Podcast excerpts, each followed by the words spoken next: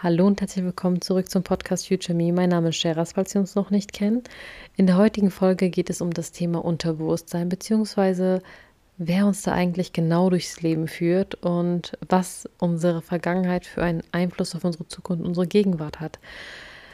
Ich bin auf das Thema der heutigen Folge tatsächlich durch Zufall gekommen, weil ich ähm, mir die ganze Zeit aktuell die Frage stelle, warum bestimmte Muster sich immer wieder in meinem Leben wiederholen. Und ich glaube, so ganz hatte ich die Antwort bislang noch nicht. Also mir war immer klar, dass natürlich die Glaubenssätze ganz stark dahinter stecken. Aber für mich war es so, dass ich eigentlich in einem Punkt in meinem Leben bin, wo ich sagen würde, dass ich mich selbst sehr gut kenne und dass ich auch sehr selbstreflektiert bin.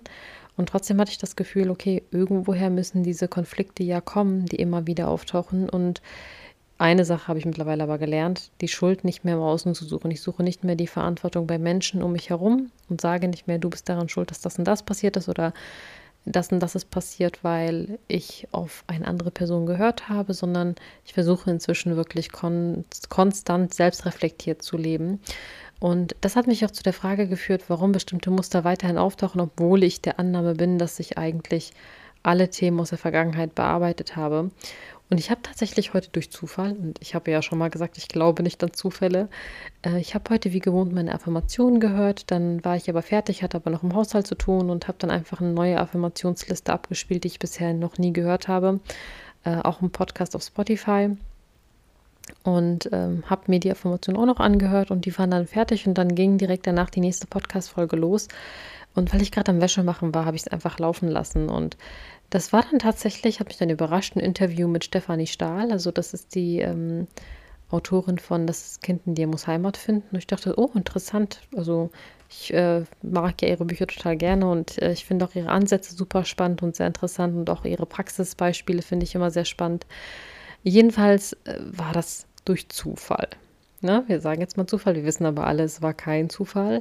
Und es ging, surprise, surprise, um das Thema ähm, Konflikte in Beziehungen, Konflikte innerhalb von Ehen, warum so viele Beziehungen eigentlich tatsächlich scheitern, was, was es für Gründe aus psychologischer Sicht gibt. Und es war super interessant, das zu hören, ähm, weil tatsächlich ich das Gefühl hatte, dass auch bei uns in der Ehe sich bestimmte Themen immer wieder wiederholen, weil ich oft, also ich würde nicht behaupten, dass mein Partner toxisch ist. Dazu ähm, ist er ein viel zu korrekter Mensch. Ne? Also ich glaube, man kann tatsächlich toxisches Verhalten von Verhalten unterscheiden, was einfach mit Emotionen verbunden ist. Also jeder von uns ist mal verletzt oder wütend oder traurig und es ist nicht immer toxisch, ne? wenn ein Mensch mal emotional reagiert oder mal etwas sagt, was verletzend sein könnte.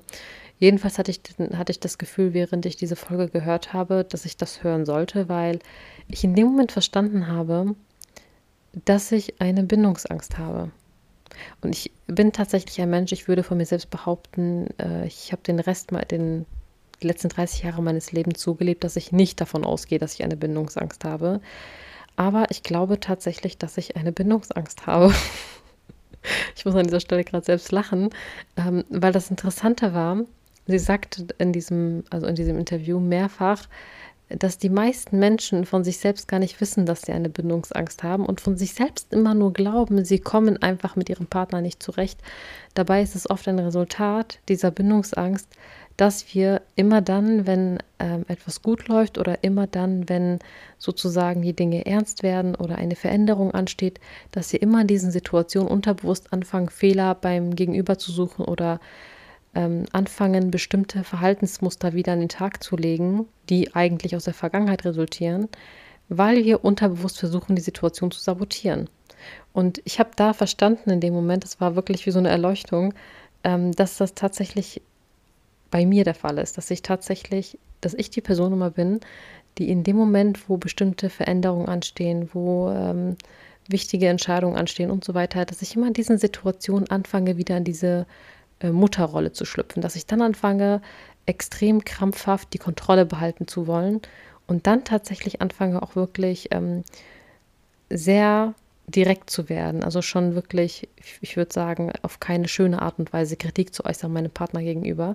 Was natürlich dann auch dazu führt, dass Konflikte entstehen, weil kein Mensch möchte von seinem Partner behandelt werden, als, als wäre er ein Kind, als Beispiel. Ne? Das soll jetzt nicht bedeuten, dass ich beleidigend werde oder sowas.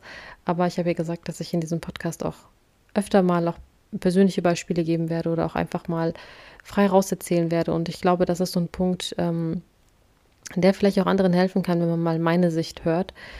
Jedenfalls hat es bei mir dazu geführt, dass ich mich gefragt habe, wenn wir Menschen schon wahrscheinlich gar nicht mehr wahrnehmen, dass wir unter einer Bindungsangst leiden, weil das äh, Muster sind oder Dinge sind, die wir aus unserer Kindheit, also wirklich aus der frühesten Kindheit mitschleppen. Also sie sagte, sie sagt ja auch in ganz vielen ihrer Bücher, ähm, dass diese Erinnerungen und diese Denkmuster tatsächlich aus der Zeit kommen, wo wir gerade mal im neugeborenen Stadium sind, also im Alter von ein bis zwei Jahren, dass wir in diesem Alter, wenn wir das Gefühl hatten, unsere Eltern sind überfordert mit uns, dass wir uns als Kinder automatisch sehr pflegeleicht verhalten haben, um es erträglich zu machen.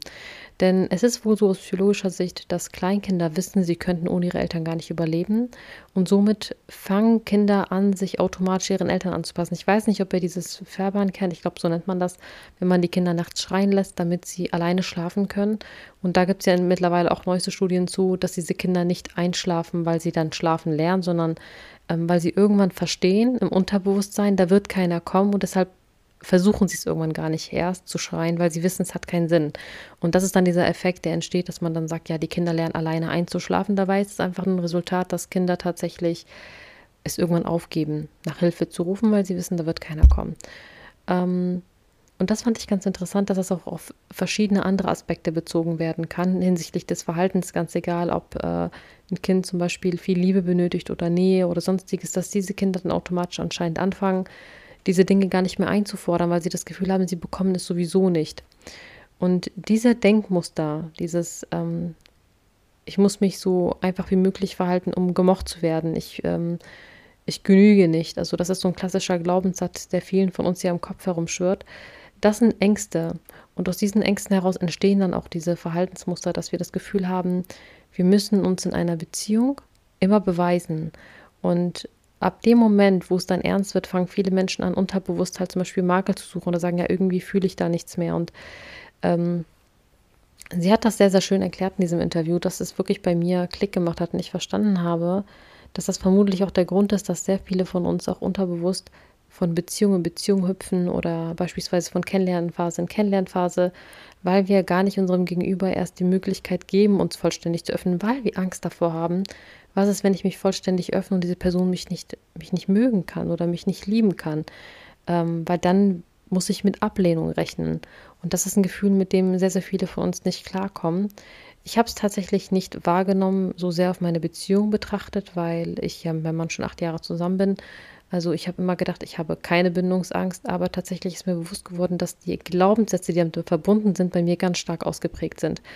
Und ich erkenne das bei mir ganz stark zum Beispiel bei Social Media. Ich hatte eine ganze Weile, ich habe, ich glaube, auf TikTok oder so vor kurzem mal in einem Live drüber geredet, habe ich zum Beispiel, während ich auf Instagram aktiv war, über drei, vier Jahre hinweg, habe ich alles probiert, also irgendwie an Content zu produzieren. Aber das, was mir extrem aufgefallen ist dabei, war, ich habe nie meinen inneren Kern gezeigt. Also es war nie so, dass ich in irgendeiner Form mich geöffnet habe oder Themen besprochen habe, die mir wirklich auf dem Herzen brennen, sondern es war immer dieses oberflächliche, ja, ähm, more Reality und Instagram, aber da war nichts an Realität, da war nichts, was, was wirklich ich war. Das war alles einfach weiterhin Show. Ähm, und auch relevante Themen, die mich bedrückt haben oder ähnliches ich hätte mich gar nicht getraut, mich so zu öffnen, wie ich es aktuell tue, weil ich viel zu sehr Angst hatte davor, wer das sehen könnte. Und was ist, wenn das irgendwelche alten Schulfreunde sehen oder Kommilitonen von früher? Was denken die dann von mir? Dann denken die, ich mache einfach auf Bloggerin und so weiter. Und wer soll sich das überhaupt interessieren? Was ist, wenn Menschen mich beleidigen im Internet? Und es ist ganz verrückt, aber ich, ich kann diese Denkweise heute tatsächlich nicht nachvollziehen, aber ich weiß, dass diese Denkmuster bei mir bestehen und ich weiß, dass ich in Situationen, wo ich emotional sehr geschwächt bin oder generell gerade energetisch, würde ich fast eher, sagen, als emotional. Ich weiß, wenn ich energetisch sehr geschwächt bin, dass ich dazu neige, wieder in diese Denkmuster abzurutschen. Und das ist mir tatsächlich aufgefallen, das hatte ich in der letzten Woche ganz stark. Ich war so sehr beschäftigt damit, irgendwie das Unternehmen am Laufen zu halten. Das Weihnachtsgeschäft steht gerade vor der Tür. Wir müssen extrem viel Ware nachbestellen. Ähm, dann hatten wir Probleme beim Verpackungsmaterial. Ähm, und ohne Verpackungsmaterial kann ich auch nichts rausschicken an Kunden da sind halt viele Dinge, die gerade im Hintergrund laufen und auch privat natürlich bei uns anstehen. Und es war sehr, sehr viel für mich. Und ich habe in dieser Zeit mich nicht darum gekümmert, mich quasi energetisch zu reinigen. Und ich weiß, für viele klingt das total paradox, wenn man sowas sagt, die sich nie mit Energie beschäftigt haben. Ich habe früher an das Konzept von Energie selbst nicht geglaubt, bis ich begriffen habe, warum ich mich oft nach langen Konversationen mit Menschen oder gerade an Tagen, wo ich viel mit Menschen zu tun habe, warum ich mich da so geschwächt fühle.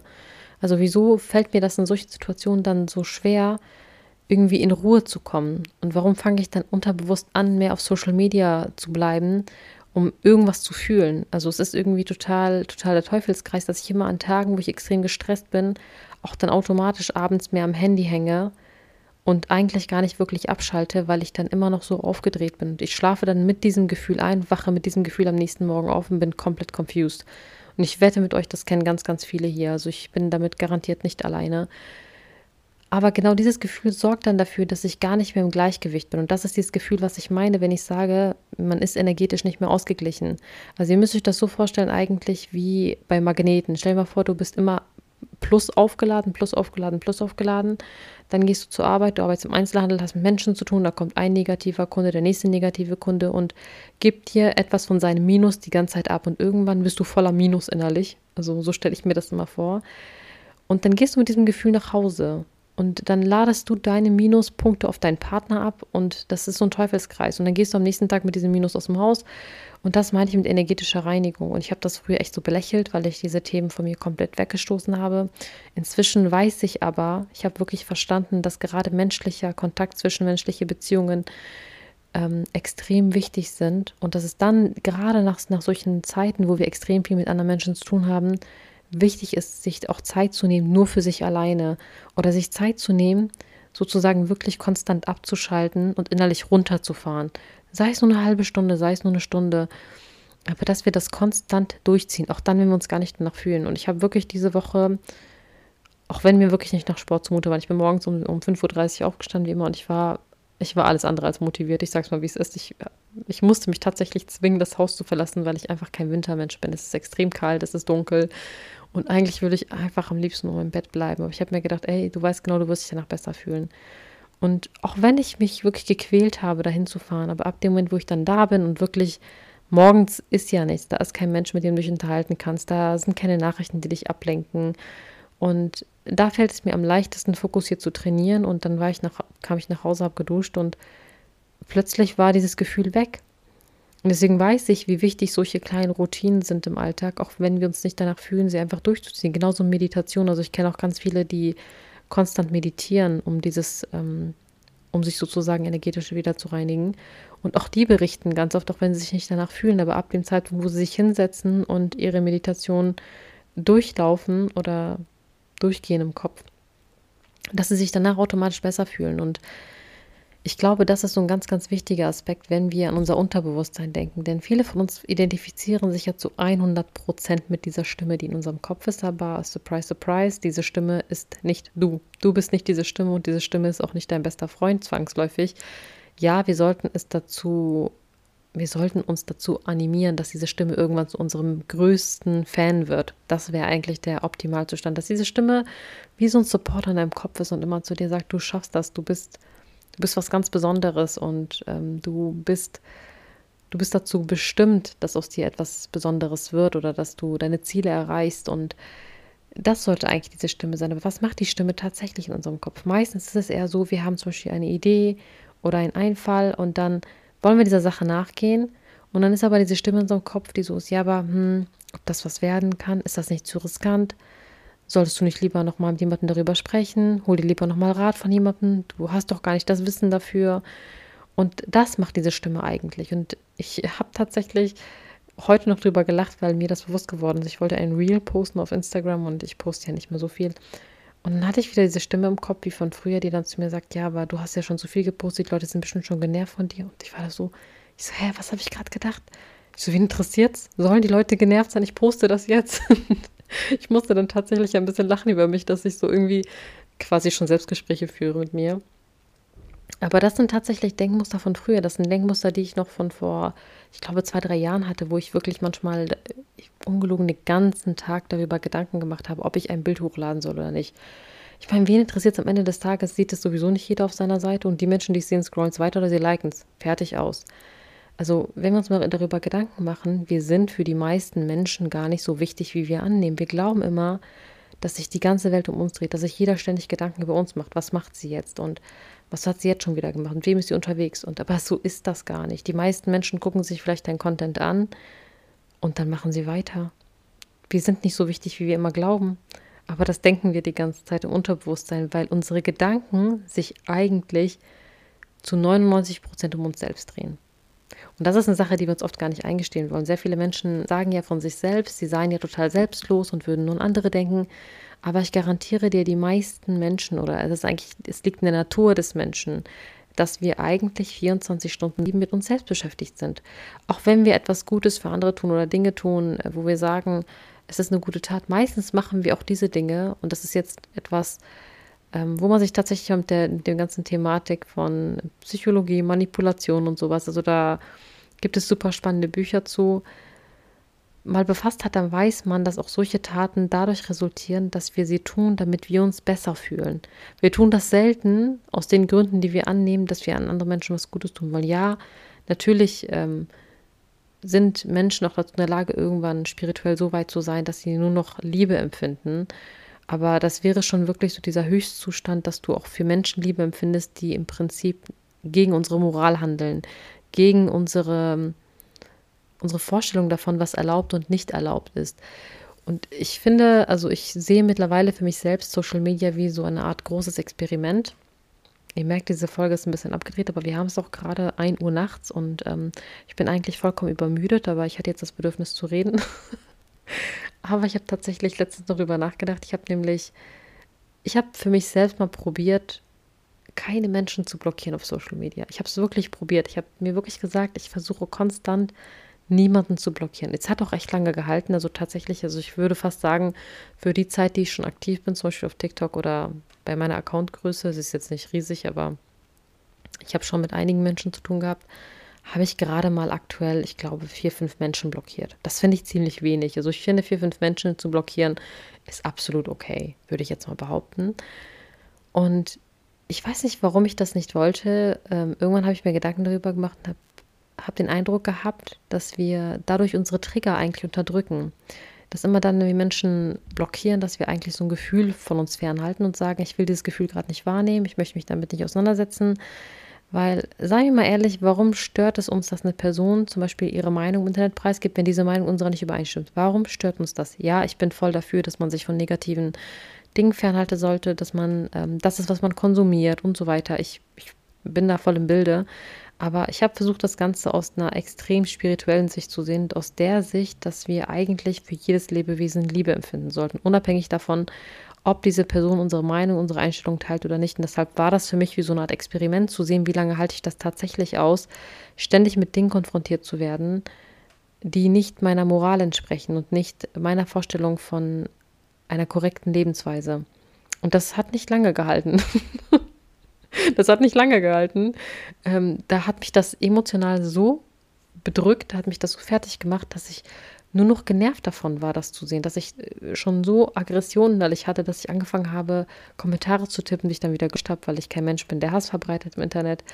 Dann habe ich überlegt, ein Video zu drehen. Habe ich gesagt, nein, du kannst nicht so einer Person auch noch, auch noch Plattform geben. In dem Moment, wenn ich darauf reagiere, schenke ich dieser Person ja Energie und ich schenke dieser Person meine Aufmerksamkeit. So weit darf es nicht kommen. Schlussendlich habe ich ein paar Menschen doch blockiert. Ne? Das, das sind die berüchtigten fünf, die blockiert sind. Ich muss darüber mal selber lachen. Aber ich habe mir Gedanken gemacht, warum waren es ausgerechnet diese fünf Personen? Das liegt daran, dass genau diese fünf Personen bestimmte Triggerpunkte von mir ständig ansprechen.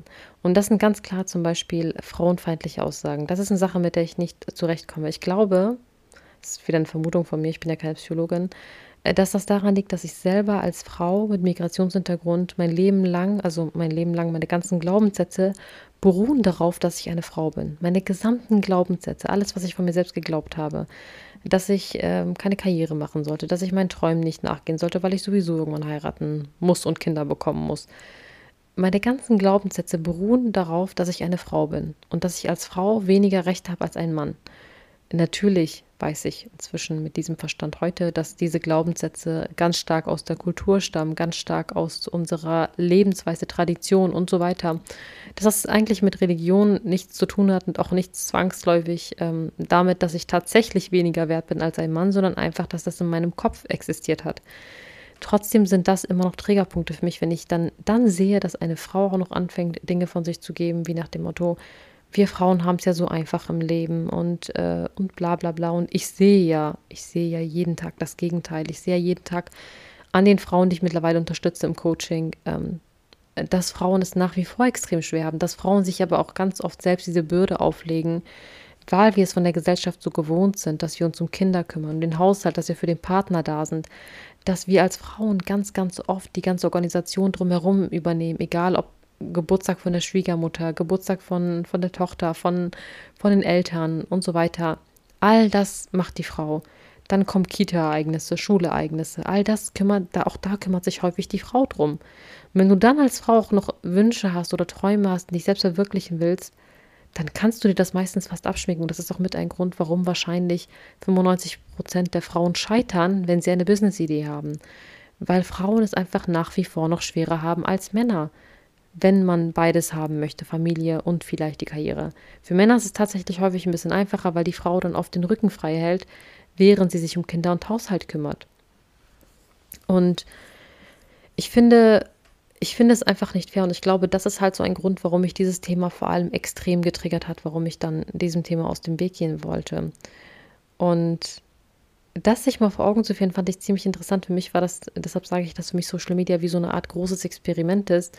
Ich finde, das kann man auch ganz gut auf Profilen beobachten, die zum Beispiel nur konstant Content machen über andere Profile. Also deren Content besteht darin, also andere schlecht zu machen oder über andere auszupacken. Und das sind für mich dann häufig, ich ich weiß nicht, ob es daran liegt, dass ich mich mittlerweile so viel damit befasse, aber wenn ich mir dann so etwas ansehe, dann weiß ich ganz genau, dass diese Person eigentlich ganz, ganz extrem nach Aufmerksamkeit dringt. Dass es eine Person ist, die eigentlich Angst hat, sich selbst zu öffnen, den eigenen Kern zu zeigen, weil sie Angst vor Ablehnung hat. Also ist es natürlich ein bisschen einfacher, mit dem Finger auf andere zu zeigen oder Content zu machen, wo man weiß, andere sympathisieren mit einem, weil man andere Personen schlecht macht. Und auf diese Weise bekommst du die Anerkennung, die Aufmerksamkeit, Bekanntheit, all diese schönen Gefühle bekommst du, aber eben nicht für deinen Charakter, nicht für dich als Person, sondern einfach dafür, dass du andere schlecht machst. Das ist ein sehr interessantes Konzept und ähm, ist auch ganz, ganz stark zu beobachten, wenn man mal diese ganze, diese ganze Thematik, die aktuell jetzt ist mit Adam Levine und der Affäre, ganz, ganz viele haben ja diesen Punkt aufgegriffen, dass sie erwähnt hat, er war ja, sie war ja ein Victoria's Secret Model und er hat sie trotzdem betrogen. Und da schwingt dann zum Beispiel auch wieder so ein Glaubenssatz mit drin, so dieses, ja, wenn ich gut genug bin, dann, äh, dann kann eine, ein Mensch mich nicht betrügen oder dann kann ein Mensch mich nicht verletzen. Was ja auch kompletter Schwachsinn ist, weil wie ein Mensch sich verhält, hat, sagt eigentlich selten etwas über dich aus, sondern über die Person selbst. Und das ist so eine Sache, die bei uns selber ganz, ganz oft untergeht. Und das ist auch so ein Thema, das ich ganz stark beobachte bei, bei Frauen im Coaching. Ich hatte auch zum Beispiel vor kurzem eine äh, ganz, ganz liebe Frau in einer Einzelsitzung, die ganz stark gegaslightet wurde von ihrer eigenen Familie. Also sie hatte jahrelang mit Gaslighting zu tun, dass sie wirklich quasi schon für verrückt erklärt wurde, dass Ereignisse umgedreht wurden und ihr dargestellt wurde, sie würde den Verstand verlieren ähm, dass sie abhängig sei von der Familie. So ganz, ganz schlimme Situation. Und die meisten fangen in so einer Situation absurderweise dann an, zu versuchen, anderen noch mehr zu gefallen. Das heißt, sie versuchen sich noch mehr anzupassen oder deren ganzen Gedanken, oder auch bei ihr war es zum Beispiel, ihre ganzen Gedanken haben sich darum gedreht, ähm, wie kann ich meine Familie zufriedenstellen oder äh, was sie machen sollte, damit ihre Eltern zufrieden sind. Und das ist ein sehr interessantes Konstrukt, aber tatsächlich merkt man da, wie stark diese Manipulation ist, dass obwohl man im Inneren weiß, diese Personen schaden mir, diese Personen tun mir gerade nicht gut, der einzige Gedanke im Kopf die ganze Zeit der ist, was kann ich machen oder auch bei jeder Entscheidung, die die, Person treffen möchte, ist dann immer, aber was denken diese Personen dann von mir? Also man gibt diesen Menschen so eine enorme Macht über sich wegen diesem Mangelgefühl. Und deshalb müssen wir uns ganz, ganz stark vor Augen führen, woher kommen meine Glaubenssätze und welche Glaubenssätze habe ich tatsächlich, weil wir schreiben meistens, wenn wir unsere Glaubenssätze aufschreiben, diese klassischen auf, die mit dem Thema Money Mindset zu tun haben, Ähm, aber die wenigsten von uns gestehen sich wirklich ein, dass sie in irgendeiner Form trotzdem ein Mangelempfinden haben, was ihr Selbstwert betrifft.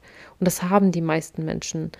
In der heutigen Zeit passiert das leider sehr, sehr schnell, dass wir in diese Spirale abrutschen, weil wir lenken uns so dermaßen mit Social Media ab. Wir lenken uns so dermaßen durch die ganzen Bildschirme, Tablet, Laptop, Fernseher, Handy. In wie viel Prozent der Zeit sind wir wirklich aktiv nur im Hier und Jetzt? Also es ist wirklich eine Kunst, das in der heutigen Zeit zu schaffen, dass man eine Bildschirmzeit von nur einer Stunde hat. Ich kenne ganz, ganz wenig Menschen, die das schaffen. Wenn man das hinbekommt, wirklich Hut ab und ich habe den größten Respekt davor. Aber es passiert so schnell, dass wir da abrutschen, dass wir uns in irgendeiner Form von diesem Gefühl nach Aufmerksamkeit und nach Liebe und Zuneigung ähm, sehnen und dann alles dafür tun, dass wir das bekommen. Deswegen diese Kraft, die uns oftmals lenkt, ist gar nicht unsere eigene Stimme oder unsere Intuition, sondern wir lassen uns ganz, ganz stark auch oft von unseren Glaubenssätzen, Ängsten leiten, weil wir annehmen, dass das wir sind, dass wir mit uns gerade sprechen. Und ich, ich weiß nicht, ob du dieses Gefühl kennst, dass zum Beispiel eine Entscheidung bevorsteht und deine erste Reaktion ist eigentlich ein Ja. Du bist total euphorisch und du möchtest das gerne durchziehen. Als Beispiel, vielleicht hast du ein Telefonat und du möchtest ein Coaching buchen und dann ist deine erste Intuition, während du das Gespräch führst, es fühlt sich richtig gut an. Du weißt genau, das ist das, was du gerade brauchst. Und in dem Moment möchtest du es auch unbedingt durchziehen. Und deine Intuition sagt dir auch ja, ab dem Moment, wo du den Hörer auflegst und du setzt dich dann hin und da vergeht ein Tag und zwei Tage nimmt dieses Gefühl ständig ab und diese ganzen Zweifel kommen hoch. Aber was ist, wenn ich dafür jetzt 2000 Euro ausgebe? Dann ist das Geld weg. Und was ist, wenn es mir nichts bringt? Was, wenn ich trotzdem die Person bleibe, die ich jetzt bin?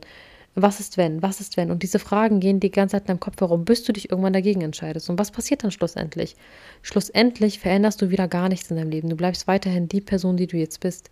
Ich finde es faszinierend, auch wenn es zum Beispiel ähm, Dinge sind, die sogar umsonst da sind, dass selbst dann viele Menschen noch zögern, weil sie sagen, sie warten auf den richtigen Moment, etwas in ihrem Leben zu ändern. Und da merkst du eigentlich, dass wir oftmals so sehr von der Angst gesteuert werden, dass Veränderung auch bedeuten könnte, dass wir unsere Komfortzone verlassen, dass Veränderung bedeuten könnte, dass sich Dinge in unserem Leben ändern, dass Veränderung auch vielleicht auch Schmerz mit sich bringt. Und dann sind wir oft gar nicht bereit zu fühlen. Wir wollen oft einfach, wir wollen oft einfach dieses Gefühl gar nicht haben von, von Schmerz oder Wut oder Trauer oder Enttäuschung. Wir wollen einfach in unserer kleinen Blase bleiben.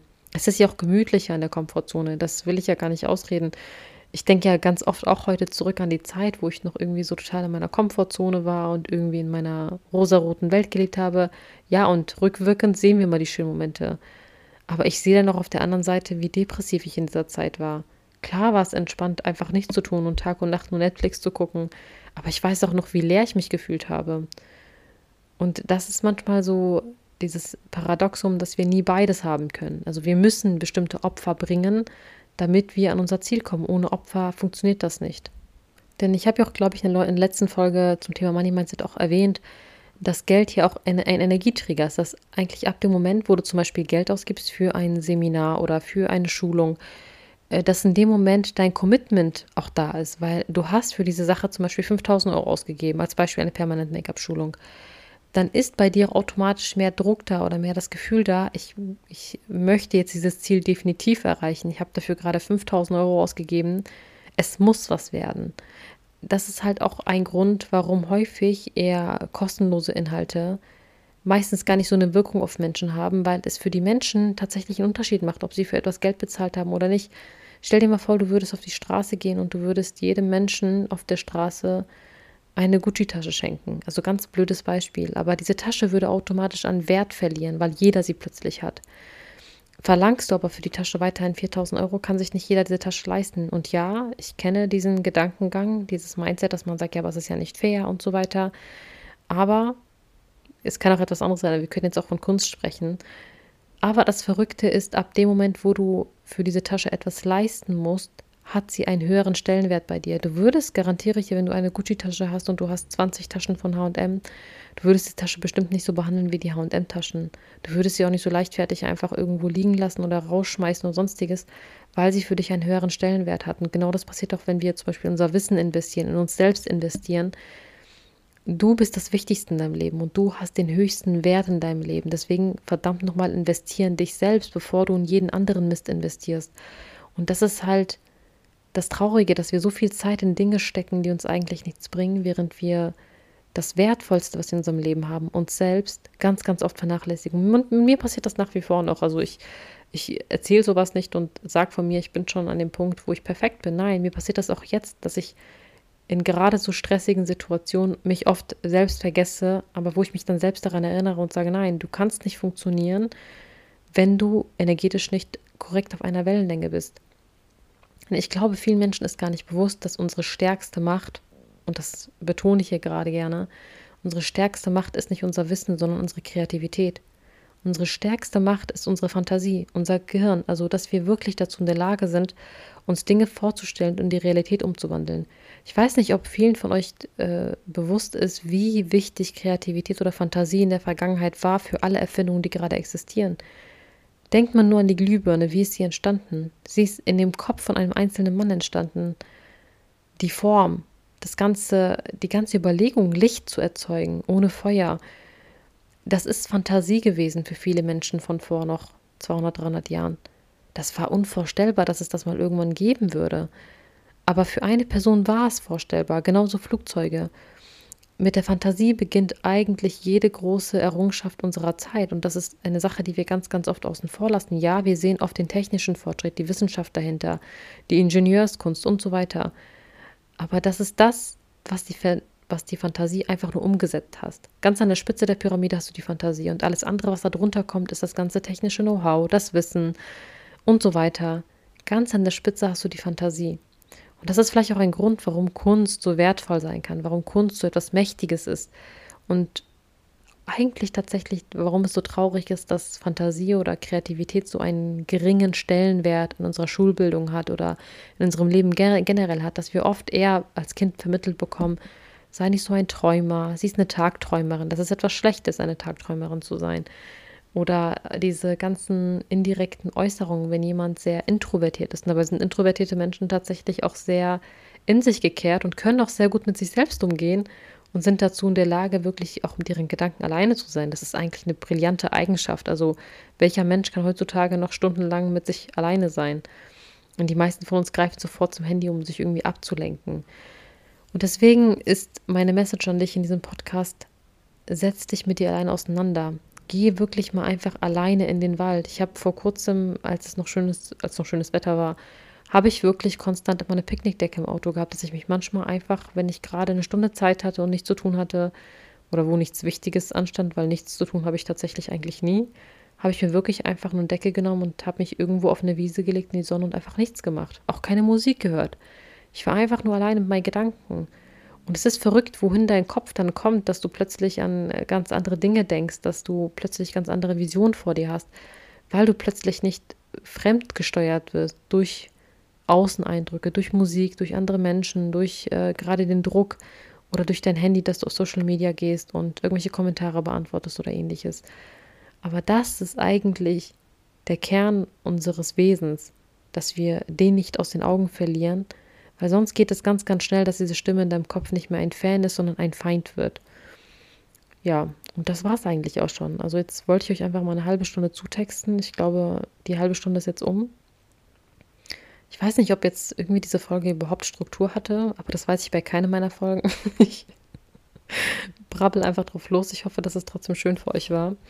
Und ich freue mich auf jeden Fall auf den Austausch. Also gerade bei der Folge bin ich mega gespannt auf eure Meinung oder vielleicht auch eure Aha-Erlebnisse und eure Erfahrungen hinsichtlich eurer Gedanken.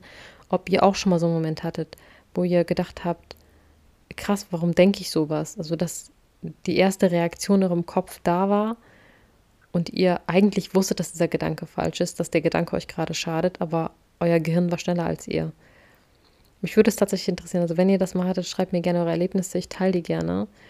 Und ich wünsche euch auf jeden Fall einen ganz, ganz tollen Sonntag. Wir werden diesen Sonntag den Geburtstag meiner Tochter nachfeiern. Deswegen werde ich vielleicht nicht sofort auf eure Stories und so weiter reagieren, falls ihr mich markiert. Ähm, aber dann auf jeden Fall dafür am Montag. Ich wünsche euch einen ganz, ganz schönen Sonntag und bis bald.